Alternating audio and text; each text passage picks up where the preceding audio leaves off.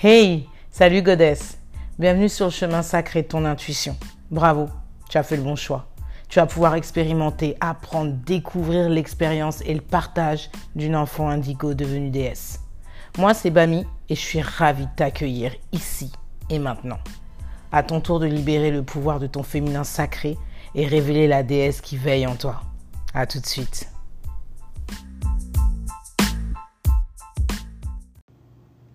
Ok, alors aujourd'hui je t'introduis cette notion de chakra. Je te fais le plan rapidement. Concrètement, on va voir ce que sont les chakras, tout simplement. Comment les soigner? En deuxième point, et en fait, concrètement, qu'est-ce que ça veut dire? Soigner des chakras. On va développer ce point-là. On va les voir de plus près, c'est-à-dire les définir, euh, où ils sont, leur couleur, leur nom en sanskrit, je pense que ça peut être pas mal.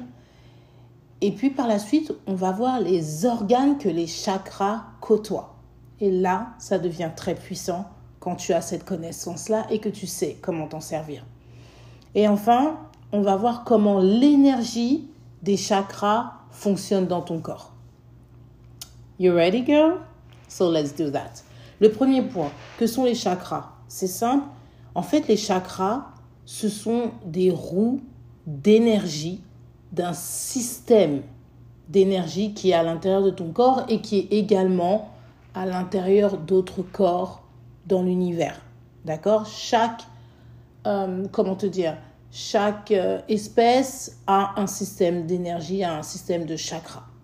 Donc ce sont des roues qui vont permettre de recevoir, d'assimiler, de stocker et de transmettre de l'énergie. On a une énergie, alors ça va dépendre des cultures ou des philosophies, j'ai envie de te dire. Il y a le prana, euh, il va y avoir le chi, le ki, ça dépend, ça dépend en fait. En tout cas, on va parler de cette force d'énergie-là, d'accord? Une énergie de vie si tu préfères, qui va euh, transpercer ton corps de ton ancrage jusqu'au sommet de la tête pour aller rejoindre plus haut, c'est-à-dire l'univers. Donc, pour soigner un chakra, en fait, quand on parle de soigner un chakra, ce qu'on veut dire, c'est de ramener de l'équilibre dans ces chakras. L'équilibre, en fait, entre tout ce qui va être en excès et ce qui va être déficient dans chaque chakra.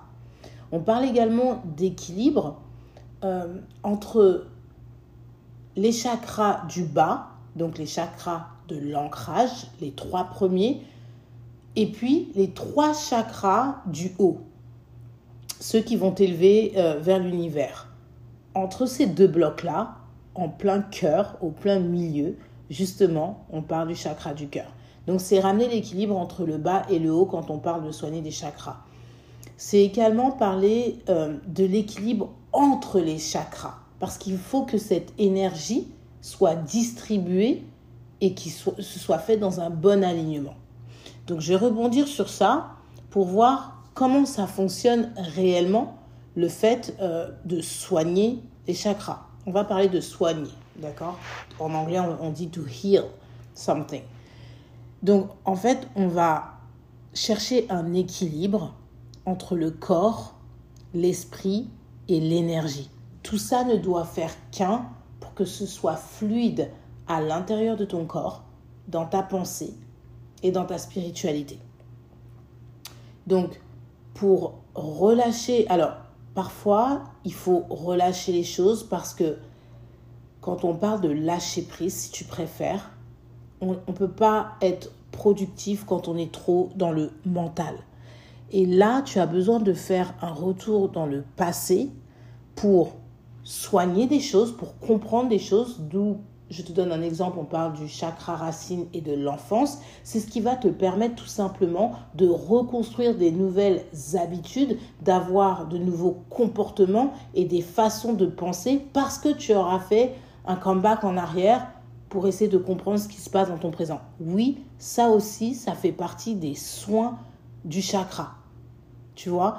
Et faire ces allers-retours-là entre le passé et le présent, ça va te permettre en fait de faire un lien entre le physique, l'émotion et le mental. Ces trois points-là doivent être reprogrammés quand les chakras sont en déséquilibre.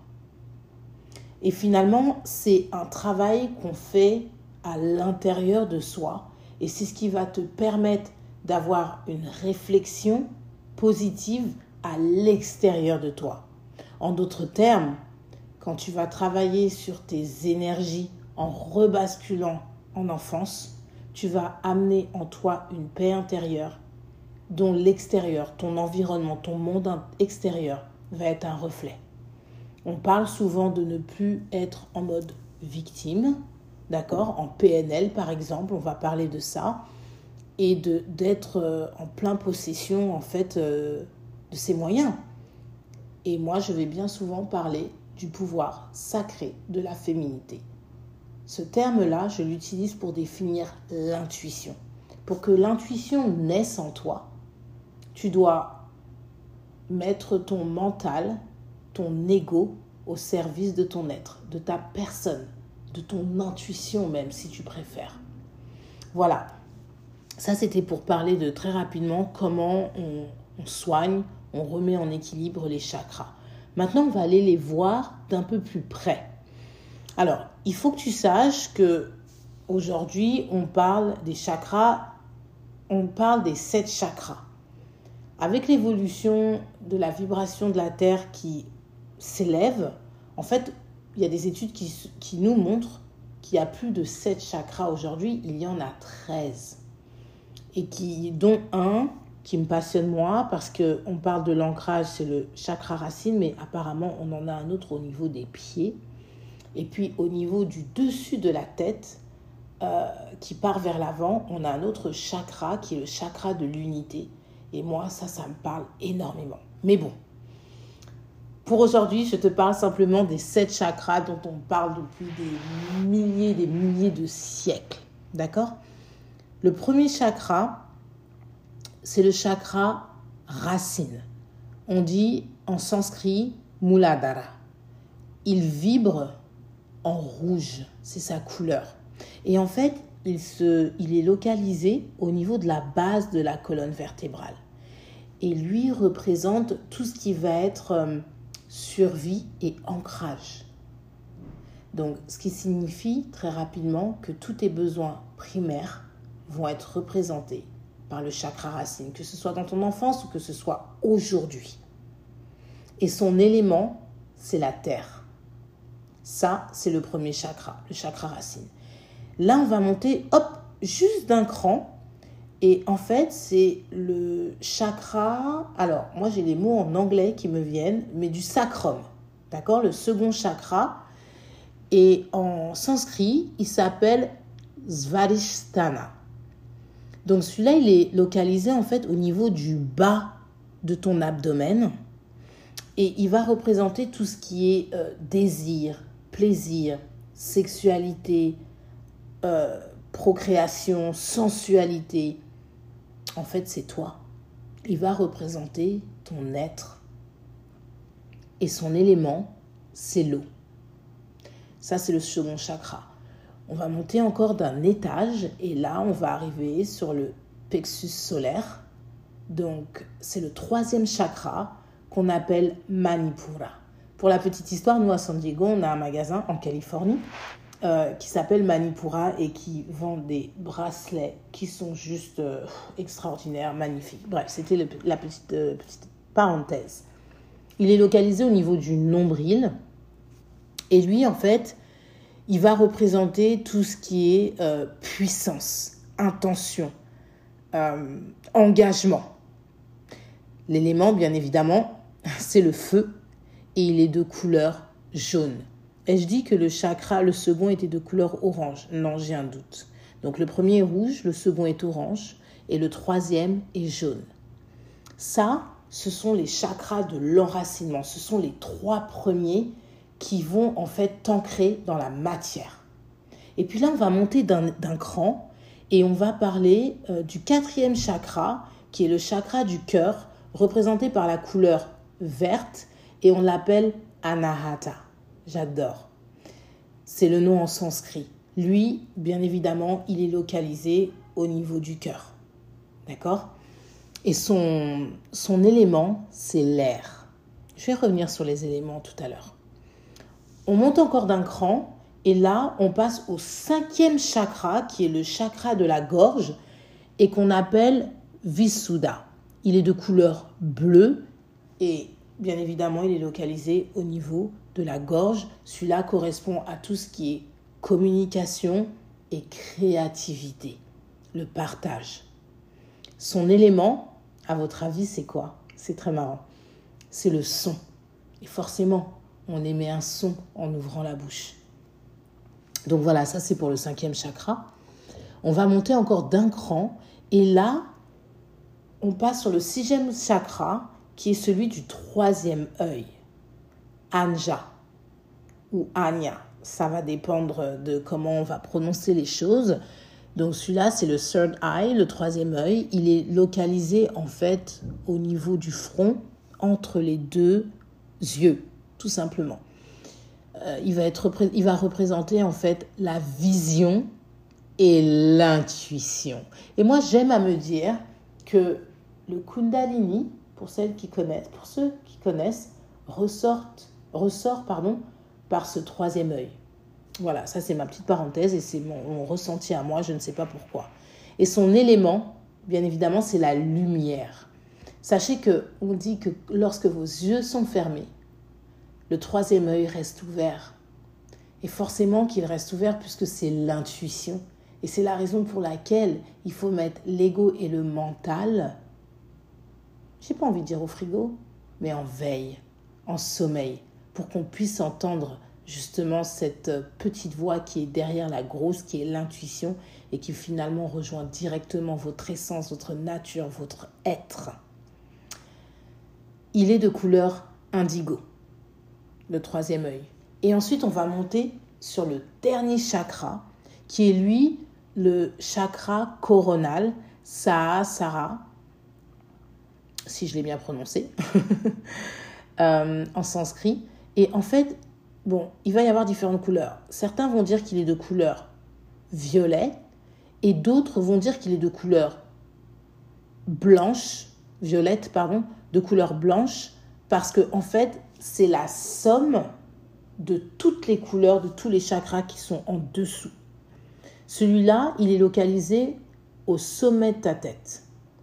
Et en fait, c'est le chakra qui représente la compréhension, la sagesse, la sagesse divine, la connexion en fait avec l'univers, le divin, la source, l'amour. Euh, appelle ça comme tu veux, ce qui résonne pour toi. Mais voilà, c'est le, le dernier chakra, le septième. Donc je vais garder la couleur violette. Et son élément, c'est la conscience.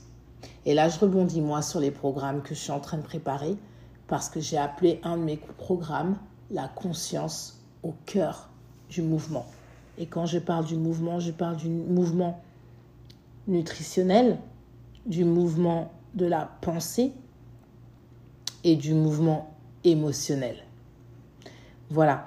Alors, je vais revenir sur un petit... Ça, c'était pour la définition euh, des, des chakras. Et là, je vais revenir maintenant sur les organes que les chakras côtoient.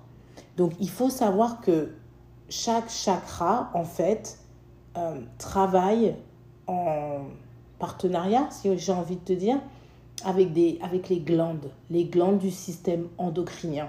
C'est pour ça qu'en yoga, on veut très souvent chercher à comprimer nos organes, comme la thyroïde, la glande pituitaire, la glande pinéale. On va, on va voir par la suite euh, quel chakra est lié à tout ça. Mais il faut savoir que, encore une fois, quand tu as conscience de ça, tu recherches en permanence ces compressions qui vont te permettre de relâcher derrière des hormones qui bien souvent vont t'apaiser, vont te calmer, vont te détendre et vont t'apporter un bien-être dans ton corps. C'est pour ça que vous voyez souvent les yogis avec les yeux fermés, mais finalement avec le troisième œil ouvert, en, en train de méditer, parce qu'ils arrivent à sécréter des choses avec la respiration. Et ça, c'est très puissant. C'est vraiment très puissant. Donc, pour revenir aux organes. Alors, concernant les organes, donc les chakras sont en lien avec les glandes du système endocrinien. C'est ce que je disais tout à l'heure. Le premier chakra, le chakra racine, lui, est en lien avec les glandes adrénales. Les glandes qui sécrètent l'adrénaline, si on préfère. Le second chakra, celui du sacrum, lui va être en lien avec les ovaires et les testicules. Le troisième chakra, on monte d'un étage, celui du plexus solaire, encore une fois, lui va être en connexion avec le pancréas et les glandes qui sécrètent l'adrénaline. Le quatrième chakra, on monte au niveau du cœur, donc le chakra du cœur, lui est en contact avec le thymus. C'est euh, deux petites glandes là bizarres euh, qui ont une forme au niveau du cœur. On va monter encore d'un cran, le cinquième chakra, celui de la gorge, lui est très important. D'où l'importance de s'exprimer. Pourquoi je dis ça? Il est en contact en fait avec la thyroïde et la parathyroïde. On va monter encore d'un cran. Le sixième chakra, celui du troisième œil, et c'est celui qu'on stimule énormément en yoga, c'est euh, la glande pinéale. Lui est en connexion avec la glande pinéale, qui est la glande qui va vous apporter du bien-être, mais vous n'avez pas idée à quel point. Et enfin, le dernier chakra, lui, va être en contact avec la glande euh, pituitaire, qui est une glande en fait qui va se situer euh, bah, toujours au niveau du cerveau également, mais à l'intérieur. Et je reviens sur la glande pinéale, qui, elle, m'intéresse beaucoup parce qu'elle a une forme de pomme de pin. Et quand on arrive à ouvrir son troisième œil avec les yeux fermés, en tout cas pour moi, ça se passe comme ça. On arrive, enfin, je vois une espèce de forme ronde ovale bizarre, blanche, avec euh, des taches euh, violettes, bleues autour. Mais bon, ça ce n'est que moi et ça n'a strictement rien à voir avec tout ce qui est officiel. Le dernier point, c'est comment fonctionne l'énergie au travers des chakras. Alors déjà, il faut savoir que on a vu les sept chakras et il y a effectivement une énergie qui circule à l'intérieur. Cette énergie-là, elle a euh, comme trois vagues. Je saurais vous l'expliquer. En fait, imaginez une ligne centrale, d'accord, qui s'appelle Sushumna, et ensuite, comme un serpent qui ondule de la droite vers la gauche d'un côté et de la gauche vers la droite de l'autre. Alors, pour vous le représenter, ça ressemble au caducet d'un médecin. D'accord? Au centre, c'est Sushumna, c'est ce que je vous disais. Et ensuite, il y a euh, Ida et Pingala. Ce sont les deux, d'un côté à droite et à gauche. Voilà, et moi j'aime à me dire que euh, ça représente aussi bien l'énergie intelligente du cosmos et l'énergie de la Terre. On arrive tranquillement vers le yin et le yang parce que Ida est à gauche effectivement et c'est l'énergie féminine alors que Pingala est à droite et c'est l'énergie masculine. Voilà. Pour la petite référence, la féminité représente euh, la lune et la masculinité, ça se dit ça? Représente le soleil. Voilà, ça, c'est pour vous dire comment fonctionne l'énergie qui traverse euh, les différents chakras. Ça part du sol vers le bas, non, du bas vers le haut et du haut vers le bas. Ça aussi, je pense que c'est important de le dire parce que l'énergie, elle est soit libératrice quand elle part du sol, et pour monter en fait vers l'esprit et vers euh, l'intellect, si vous voulez, et dans l'autre sens, elle descend quand on manifeste quelque chose, quand on manifeste une idée, quand on manifeste euh, un désir, un souhait, ça part de là-haut pour descendre vers le bas, vers le corps, vers l'ancrage. Donc voilà, je vais pas aller plus loin aujourd'hui parce que j'aurais pu vous parler également euh, de Kappa, Pita et Vata, mais ça fera l'occasion de d'échanger un peu plus avec vous. Donc voilà, ça c'était une petite introduction sur les chakras qui sont des roues d'énergie. Et à partir de maintenant, on va pouvoir expliquer chaque chakra, comment le soigner d'un point de vue physique, psychique et spirituel. Voilà la déesse. Passe une magnifique journée. À très vite.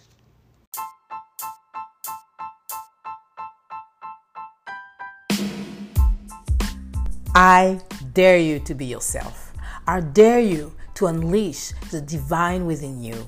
And I promise you, you will transform your life and meet your bliss goddess. Talk to you soon with love and gratitude. Baby loves you.